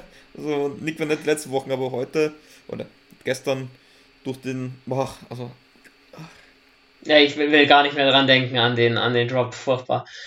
Ja, auf jeden ich, Fall. Ich, habe ganz Big kurz, Plays. ich, ich habe das ganz kurz, ich habe das wie ich gehört, in meinem Kopf wieder den Ball verlässt. Ich habe das Scherbengeräusch gehört, wie du gerade auf deinen Tisch eingeschlagen hast. Das habe selbst ich hier in Graz gefühlt gehört gehabt. Ähm, das killt dich einfach. Ah, ja, das, ich war kurz davor, leid Spaß, aber mein Glastisch erlebt diese Saison sehr, sehr gefährlich, ja. Ähm, ja, da war dann das Big Play auf jeden Fall da von unserer Defense. Uh, unsere Defense gleicht aus nach Big Plays in Anführungsstrichen. Ähm, dann kam es zu einer Situation, wo wir den Ball wieder bekommen haben an der eigenen 36, die ich eigentlich als gut empfunden habe. Nicht Will Clapp kam als äh, sechster Lineman rein. Das war dann so bis auf den Book, sich die Protection zu geben. Äh, scheiß Fehler, Illegal Formation, wenn du als Receiver reinkommst, musst du dich halt auch als Receiver irgendwo aufstellen. Stichwort, es dürfen nicht alle an die Line of Scrimmage. Und sowas ist dann einfach sehr, sehr frustrierend, wenn du da natürlich dann gleich wieder eine Strafe bekommst. Nee, aber ich, ich, ich weiß jetzt nicht, was da genau, weil Illegal Formation ist fürchterlich kompliziert. Könnt ihr gerne mal in der Offseason da ein bisschen behandeln. Aber das ist, ich habe jetzt das Play nicht mehr genau im Kopf, aber das liegt oft gar nicht einmal an, an dem, den die Strafe begeht selber, sondern der, der daneben steht. Ähm, das ist immer so eine Sache. Dann kriegt Cap zwar die Strafe, aber es ist nicht zwingend immer seine Schuld. Ich muss mir das Play nochmal anschauen. Ähm, aber ja, aber Illegal Formation ist immer ein bisschen hudelig, du bist nicht zu 100% auf der Sache, weil normalerweise schaust du, was dein Nebenmann macht und du hast ja, das ist ja Zeit, dich zu formatieren, dich aufzustellen. Illegal Formation ist immer ärgerlich das ist und immer, unnötig. Das ist immer, also die erste Strafe, die du verhindern kannst, sind ähm, Illegal Formations und Holdings. Das kannst du mit guter Technik in der Regel gut wegmachen, wenn du jetzt nicht komplett von einem Gegner geschlagen wirst und du versuchst nur, dass er nicht den Quarterback komplett umbringt. Ähm, und deswegen sage ich auch, ich hätte mir gestern den einen oder anderen Holding Call ruhig gewünscht gehabt. Hauptsachen, ähm, mein Rookie Quarterback musste in seinem ersten Spiel nicht gefühlt zweistellige Sex einstecken. Nämlich wirklich harte. Ähm, auch mit Helm zu Helm, ähm, wo der Defender noch auf dem Quarterback drauf landet in einem Play, was dann keine Strafe war. Wie gesagt, gibt mir einmal in fünf Jahren, dass ich auch mal über Rest schimpfen muss. Äh, unbedingt. Auf jeden Fall Fun Fact, Will Clapp kam rein, um den Quarterback zu beschützen, hat nicht funktioniert. Ähm, ihr Book wurde gesackt, das vierte, das fünfte Mal war es dann schon zu dem, zu dem Zeitpunkt. Ähm, die Strafe lehnen die Dolphins ab. Wir haben eine 2 und 11. Dann fängt sich Book, findet mal wieder Marcus Callaway für 14 Yards. Dann hast du 1 und 10, dein Rookie Quarterback hat gerade einen Pass angebracht, dann läufst du natürlich wieder für 2 Yards mit Mark Ingram. Ja, hatten wir ja vorhin schon, wenn man, wenn er mal einen anbringt, kann man vielleicht auch zwei miteinander werfen. Sei es drum, der nächste Pass wird incomplete. Dann gibt es den nächsten Sack verlieren wir drei Yards. Nebenher musste Traquan Smith sich verabschieden ins Medical 10, war da vorher schon angeschlagen. Ja, Traquan Smith auch so eine eigene Geschichte. Ähm, werden wir auf jeden Fall vor der Free Agency nochmal ansprechen, das Thema mit ihm. Gab es gestern ja auch äh, unter anderem mit dir, Jules, ja die Diskussion, ob es ein Traquan Smith wert ist zu verlängern, wird sich alles zeigen. Auf jeden Fall, die Interception können wir zu nichts nutzen, müssen panten.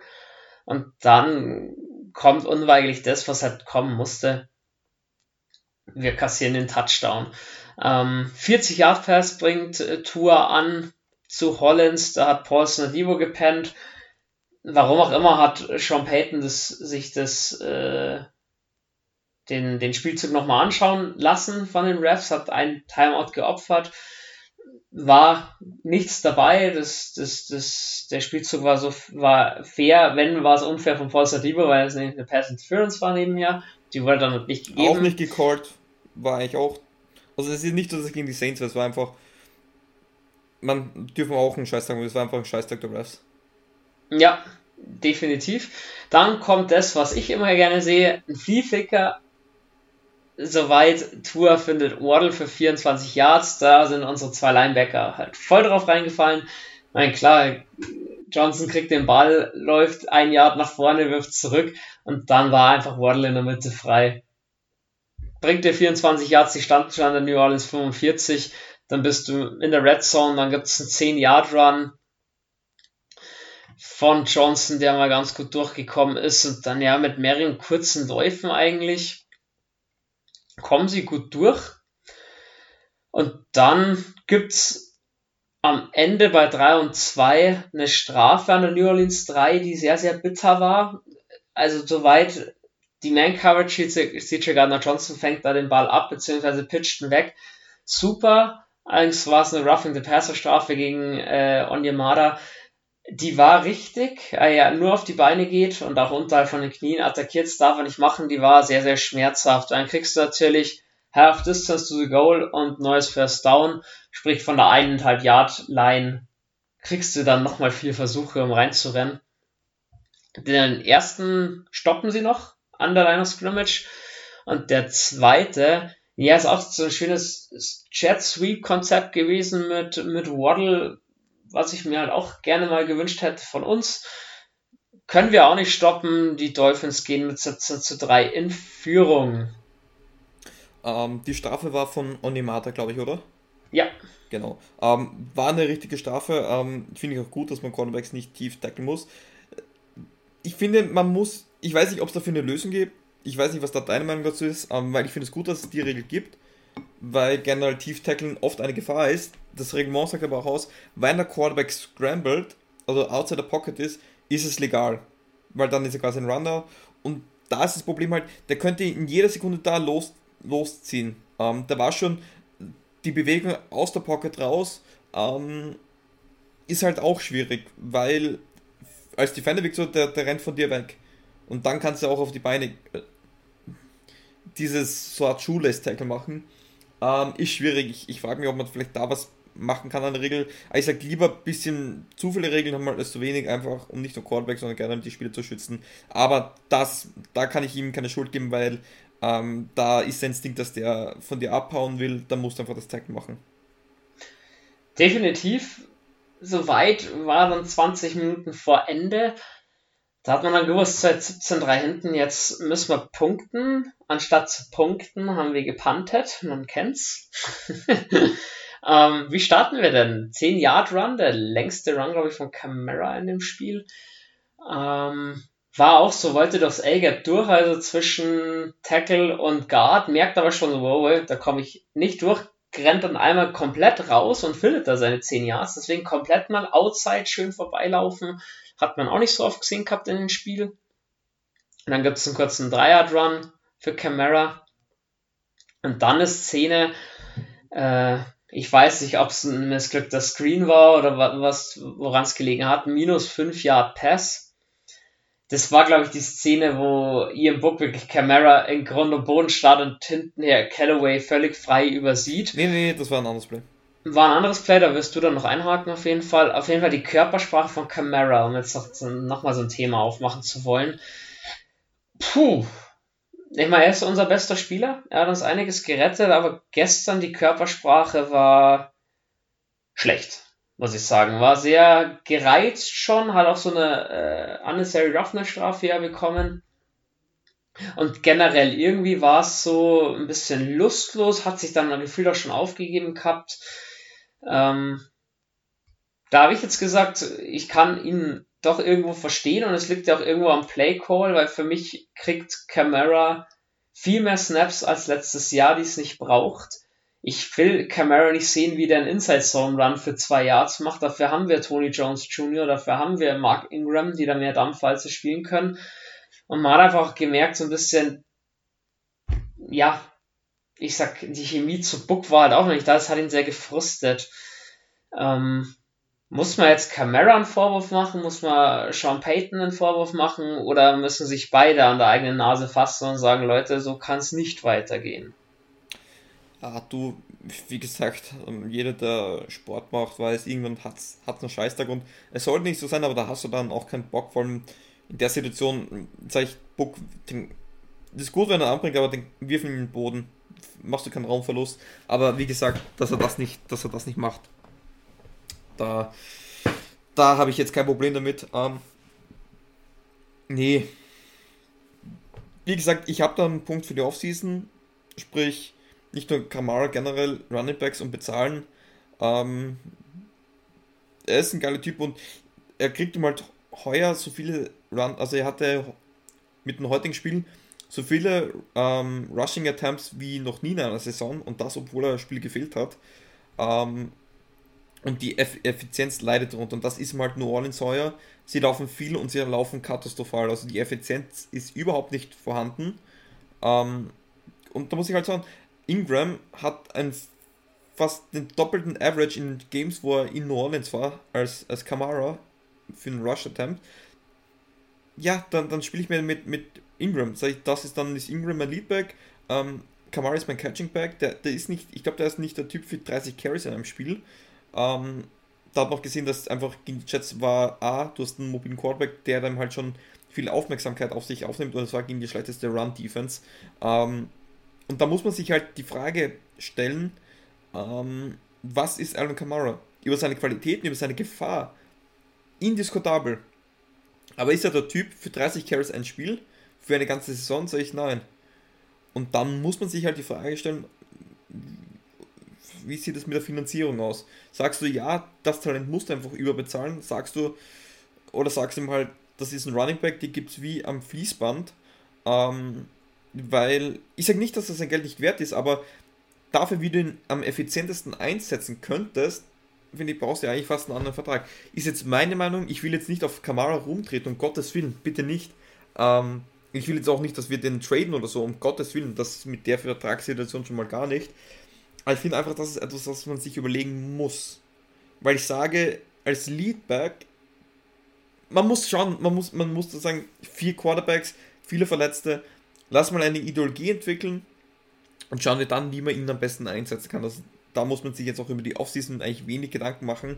Einfach mal ein Jahr Zeit geben, vielleicht auch mit einem, wo man weiß, wer das da ein Quarterback sein wird. Aber das ist eine Überlegung, die man machen muss, weil ich sage, Kamara, ja, schön gut. Von Screen Game, Passing Game, Outside Zones, ähm, Third Down Situation, aber mein, mein Leadback, weiß ich nicht. Man, ich, ich, ich, wie siehst du das? Ich sage nicht, dass er es nicht kann, aber seine, seine ähm, Stärken kann er, glaube ich, nicht ähm, ausspielen mit 30 Carries in einem Spiel. Nein, also das kann er auch in meinen Augen nicht. Zum Thema, er ist jetzt schon bezahlt, mehr oder minder, der Vertrag ist abgeschlossen und wie du sagst, ein, ein Trade kommt einfach aus verschiedenen Gründen nicht in Frage.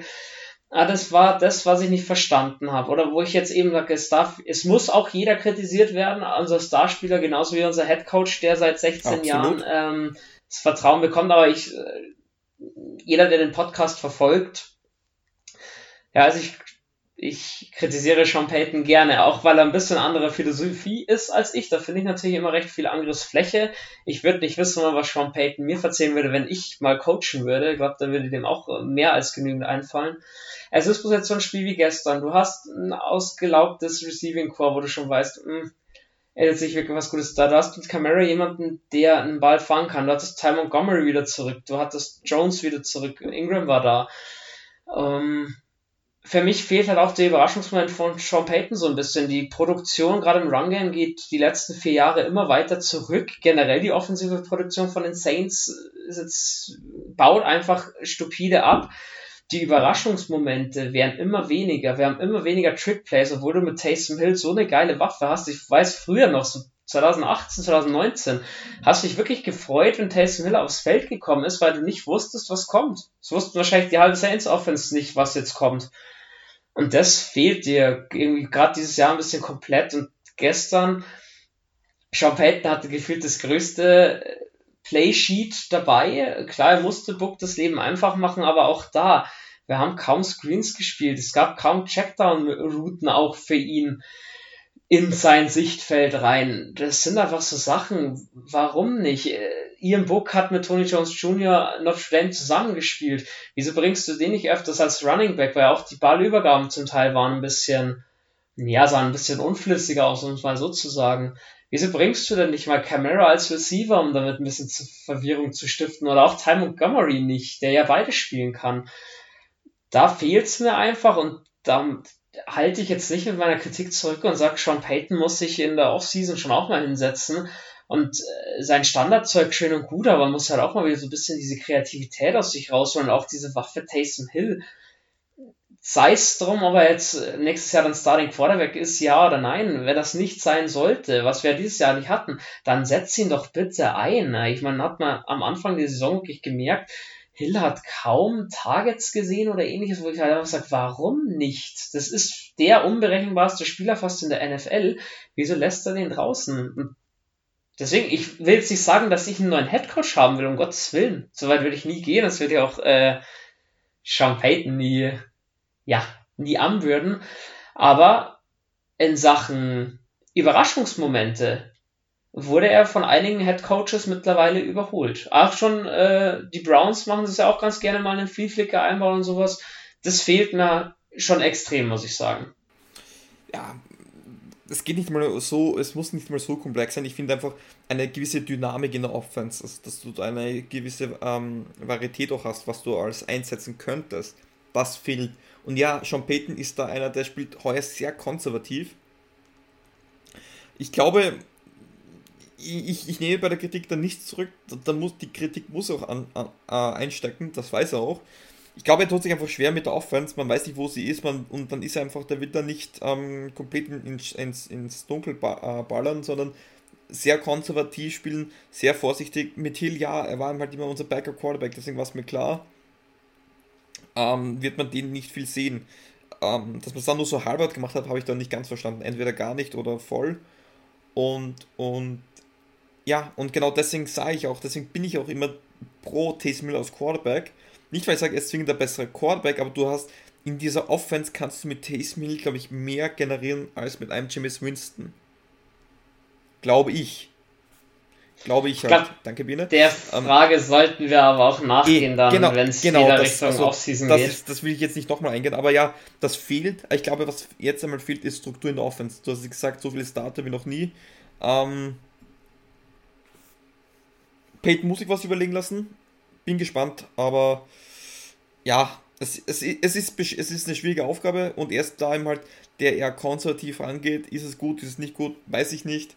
Ähm, das Einzige, was ich sagen möchte, er lässt sich nicht in die Karten schauen dadurch auch. Also wenn er was im Kopf hat, sieht man es nicht. Also hat keine Ahnung. Entweder, entweder ist er unter Anführungsstrichen so blöd oder stellt sich nur so. Ja, das, wir werden es herausfinden. Bin da sehr gespannt, aber halt immer wieder die Hoffnung, dass der Sean Payton aus dem Jahr 2017, 2018, auch 2019 noch zurückkommt. Mal sehen, wie gesagt, beste Play. Da ist noch Teddy Bridgewater, Taysom Hill und Drew Brees stehen an der Center, wo man halt dann sagt, ja, pff, schön und macht, was ihr ich wollt, mein, keiner weiß, was kommt. Das fehlt mir eben und deswegen bin ich eben auch, da ich sage, Taysom Hill gehört nicht als Starting Quarterback Bring den mal einfach in Motion. Du weißt nicht mal, geht er als Running Back in Motion, als Tight End, als Wide Receiver, kriegt er doch den Snap vielleicht. Mir würde so viel einfallen. Ja, kommen wir zurück zum Spiel, weil wir sind eh schon zeitmäßig fett mit drin. Auf jeden Fall hast du dann durch diesen Minuspass, den wir hatten für fünf Jahre, der in Camara so gefrustet hat, eine 3 und 12 Situation. Book bringt die nächsten zwar an für sechs Jahre, da stehst du halt bei 4 und 6 hatten wir in dem Spiel auch zu öfter, dass einfach dann knapp nicht gelangt hat, weil du schon so drei und zu lang einfach warst. Gibt keine Punkte. Ähm, die Dolphins im Gegenzug bringen aber auch nichts zustande. Dreimal zu kurz gelaufen. Unter anderem hier PJ Williams hier mit einem wahnsinnigen Tackle gegen Tua Tagovailoa. Kommen sie nicht drüber, müssen panten. Und dann war wieder ein sehr happiger Saints Drive, ein kurzer Pass, dann gibt es einen kurzen Run für nur ein Yard, wieder ein 4 Yard Pass nach einer 3 für 5 Situation und dann entscheiden sie sich an der eigenen 38, den 4 und 1 auszuspielen. Ich meine, wir waren jetzt schon im vierten Quarter, 17 Punkte hinten, da musstest du das fast machen. Ian Book bringt am Ende leider den Pass nicht an. Du hast einen Turnover und Downs und das an deiner eigenen 38. Da war es klar, jetzt werden wir uns nochmal Punkte fressen. So war es dann auch. Ähm, die Dolphins mit zwei angebrachten Pässen und einem kurzen Run und zwei Incomplete Pässen kommen nochmal bis vor an die New Orleans 16, schießen ans Field Goal zum 20 zu 3. Und das war dann so ein bisschen der Punkt 20 zu 3. Es waren noch zwölf Minuten. Du sollst dich zwar niemals das Spiel aufgeben, aber habt gewusst, jetzt wird es dann schon sehr schwer. Und dann ging es so weiter, kurzer Run, dann wurde Ian Book mal wieder gesackt, komme ich später noch zu einer schönen oder zu einer sehr, sehr heftigen Statistik. Also Book am Ende ja mit, mit 8-6, das ist einfach nur gigantisch, wie der auseinander, auseinandergenommen wurde. Auch durch die schwache O-Line, die dann zu dem Zeitpunkt im Spiel zum Teil auch so ein bisschen Dienst quittiert hat, einfach dann gar nichts mehr gegangen ist, auch niemand mehr geblockt wurde. Ja, und auch so am Ende hast du ihm einen 11-Yard-Sack, einen 10-Yard-Sack. Du stehst bei 3 und 31 und da hat dann sogar ich mal verstanden, muss man sich vorstellen, warum man da jetzt noch einen Laufversuch macht von einer eigenen 16-Yard-Line. Was willst du damit 331? War, glaube ich, der längste Lauf im Spiel sogar, glaube ich, oder? Oder nee, der war bei. bei nee, der, der, war davor mit 19 Yards von bei, bei 20, ja, genau. Genau. Ähm, ja, also da hat man einfach gemerkt, die Dolphins, die, die spielen unsere O-Line schwindelig, die spielen uns da aus. Klar, Book auch gefrustet, hat zwar da auch so ein bisschen Rookie-Mistakes gehabt, ist immer wieder nach rechts rausgegangen, hat sich dann sacken lassen. Normalerweise muss man halt dann schauen, dass er den Ball incomplete einfach weg. Er, er rennt der Out-of-Bounds-Faktor behind äh, fünf Yards hinter der Line Scrimmage, wirft einfach weg. Aber ja, wie gesagt, ja, das sollte nicht passieren. Auch bei Fourth Down Ball out of bounds werfen. Ey, wenn es ein Pick ist, ist es ein Pick, aber wirf mal einfach.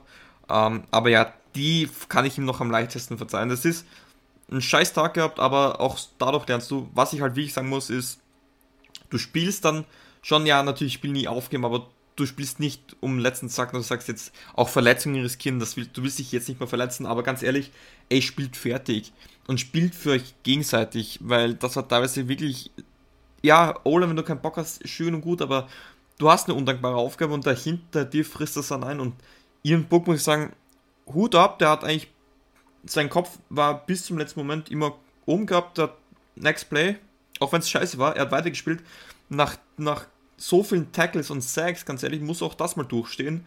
Ähm, ein Spiel, wo er wirklich sehr viel mitnehmen kann. Deswegen, ich würde es dann, also viel gibt es dann eh nicht mehr zu sagen. Ähm, eine Sache noch, ähm, mach mal zuerst das, weil ich glaube, die Zeit drängt ja auch schon ein bisschen. Akt, so ja, ich, ich hätte das Spiel jetzt schnell noch durchgenommen, ja. das was war. Ähm, am Ende, wie gesagt, acht Minuten waren dann noch auf der Uhr. Die Dolphins mussten im nächsten Drive punten, nachdem sie da schon eigentlich nur noch gelaufen sind und eben auch dieses Horse, äh, kam von, von Pete Werner, den nochmal 15 Yards gebracht hat. Aber da hat man schon nicht mehr geworfen, also hat man auch noch die Zeit runterspielen wollen. Dann gab's den weitesten Pass für Ian Book, 56 Yards zu Lil John Humphrey, Catch and Run, Humphrey schön gemacht, sich nicht tackeln lassen, schön rausgedreht und wirklich gut Yards gemacht. Es waren vorgekommen bis an die Miami 40, langt halt dann mit zwei Incomplete Pässen leider auch nicht. Dass man dann noch Richtung Richtung Fico gekommen wäre, beziehungsweise gab es dann 4 und 9, was man ausspielen musste an der Miami 40 gab es dann die Interception von Jones. Ja, also Callaway wollte er anwerfen. Das war jetzt eher eine, die sich Book hat ankreiden lassen müssen, weil Callaway allein gegen drei Verteidiger in einem Zonenkonzept war. Vielleicht hat er das Konzept falsch gelesen. Auf jeden Fall das Zonenkonzept von den Dolphins super aufgegangen, weil Book auch schon rechts rausgescrambled ist ärgerlich, wird daraus lernen. Wie gesagt, wenn er sich eine Interception ankreiden lassen Von muss, den, dann eher das ist das ist ganz kurz, das ist eine dankbare Aufgabe, die, den Pick zu werfen. Es geht um nichts mehr, du weißt, Fourth Down, er war zu und in normalen Spielen wirft er den nie und nimmer. Na, hat das mal probiert, ja. Ja, genau, es war ein schlechter Wurf. Es war, was ist, er, man hat, man hat das für die Filmstudie, wenn man was positiv mit rausnehmen möchte. Genau. So, dann gab es noch ein Punt von den Dolphins und wir haben die Uhr auslaufen lassen. Ähm, ja, soweit musste der anschauen. Ian Book in dem Spiel. 28 Dropbacks, 13 Quarterbacks-Hits, 9 Knockdowns und 8 Sacks. also das zu sagen kannst, hattest eine gute Quarterback-Pocket, hattest eine saubere O-Line, die dich beschützt hat, das kann er nicht sagen. Klar, die Dolphins hatten zwischenzeitlich 70% Blitzing-Rate, was halt auch einfach pervers hoch ist und was du gegen Tom Brady oder Aaron Rodgers auch nie machen würdest, zum Beispiel, weil du einfach weißt, die nehmen dich da auseinander im Kurzpassspiel. Ähm, die Defense der Dolphins war einfach zu gut eingestellt für uns. Unsere Defense war zum Teil zu lang einfach auf dem Feld, hat uns da nichts retten können. Jetzt stehen wir 7 und 8, haben noch 34% Chance auf die Playoffs. Nehme ich. Ähm, ja, genau. Jules, du hast vorhin ein schönes Beispiel gebracht, wenn du es nochmal wiederholen möchtest. Ja, also 34%, das ist, muss man in Relation setzen, Chance auf Lotto 6er, nämlich bei 34% immer, ähm, ist 1 zu 18 Millionen und trotzdem spielen die Leute Lotto. Ähm, also da ist alles noch offen. Ähm, das Einzige, was haben wir halt ist, wir haben es nicht mehr zu 100% selber in der Hand.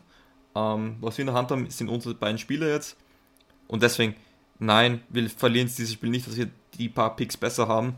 Ähm, ich will nicht den Panthers und Falcons einen Sieg schenken. Grüße genau an die German Riots und die Atlanta Falcons Germany. Ich habe euch beide sehr lieb, aber nee, schenken tun wir euch schon mal gar nichts. Und zweitens, die Chance ist da und nur weil jetzt die Wahrscheinlichkeit gegen uns ist, und da bitte gib jetzt ganz kurz eine Minute Bene, auch wenn die Zeit schon drängt, ähm, du musst es einfach wahren. Ich kann es aus meiner professionellen Amateursportkarriere selber erzählen.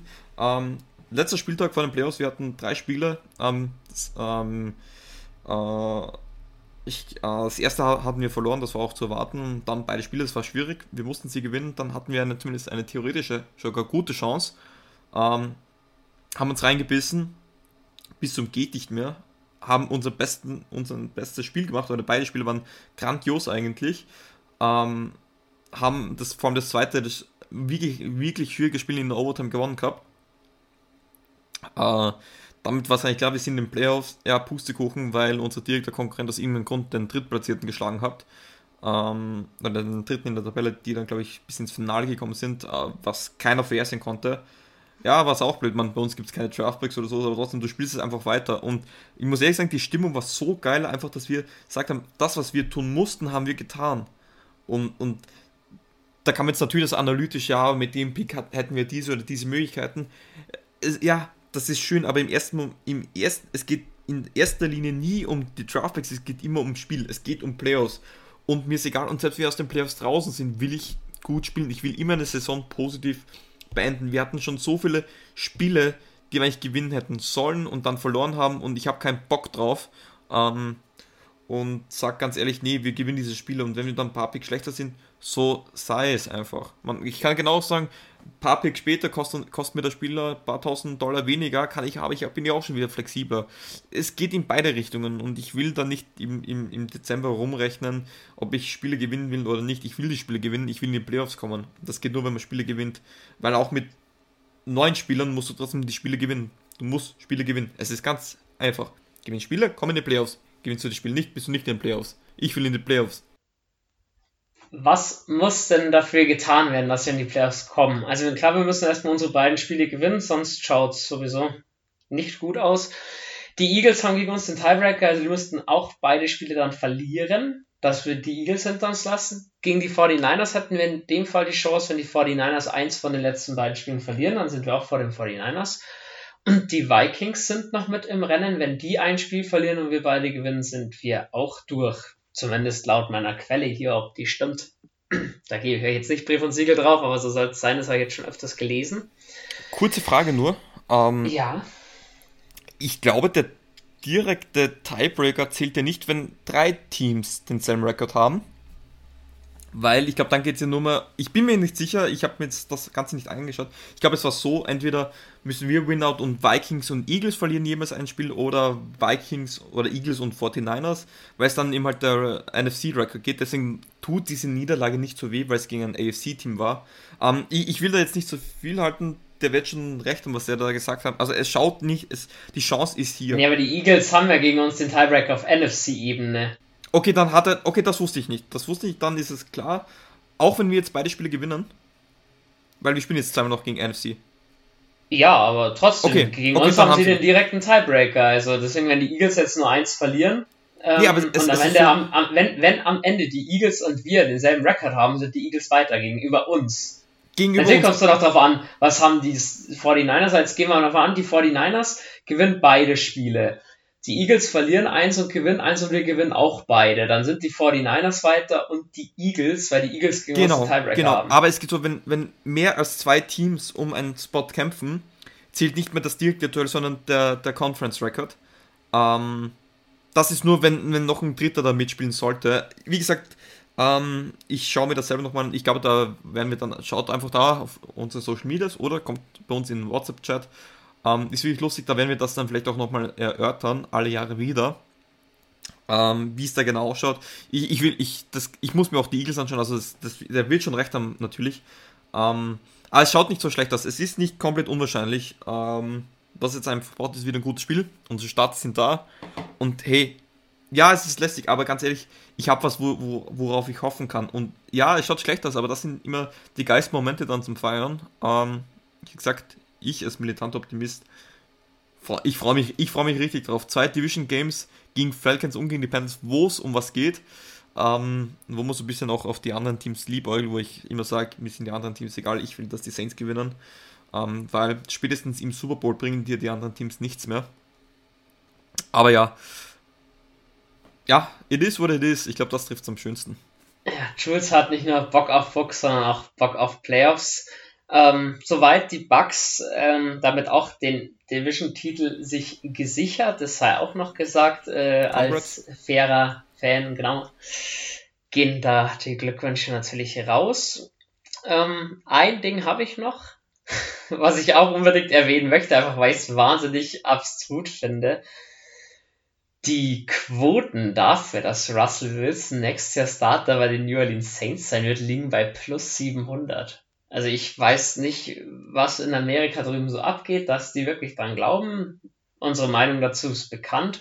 Darf ich Wollte einen Hottake rausballern? Noch mal erwähnt haben. Ganz ja, kurz haus noch raus. Russell Wilson is averaged at best. Ich, ich, ich, ich der, der lebt vom Namen. Der spielt durchschnittlich, ist noch das, das höchste aller Gefühle und der hat ihm halt jetzt mit Penny einer, der hat jetzt kontinuierlich über 100 Rushing Yards. Du hast Lockett, du hast Metcalf. Und verlierst dann gegen, gegen wen haben sie jetzt verloren? Die Bears? Mit, ich, ich glaube, wer war es? Nick Foles? Ähm, ja, ich mag auch Wilson, er ist ein geiler Typ und so, aber nee, sorry, es ist, Name is lame, schaut nicht auf den Namen. Das ist, das ist, damit das ist das Prozedere, wie du Spiele in Pro Bowl gewinnst, aber nicht, wie sie Spiele gewinnen können. Und ich, ich will momentan von Russell Wilson, einfach weil ich weiß, was er an Geld verlangen wird, was ja vielleicht irgendwo gerechtfertigt ist, wenn man sich seine Karriere anschaut. Aber ich sage, momentan, ähm, bitte bleib in Seattle. Ich weiß, das Wetter ist bei uns schöner, aber ich sehe es auch, auch, aus dem Grund dessen nicht, dass Russell Wilson nächstes Jahr 25 oder 30 Millionen verdient. Wird nicht funktionieren. Vor allem, wir brauchen keinen Quarterback um jeden Preis.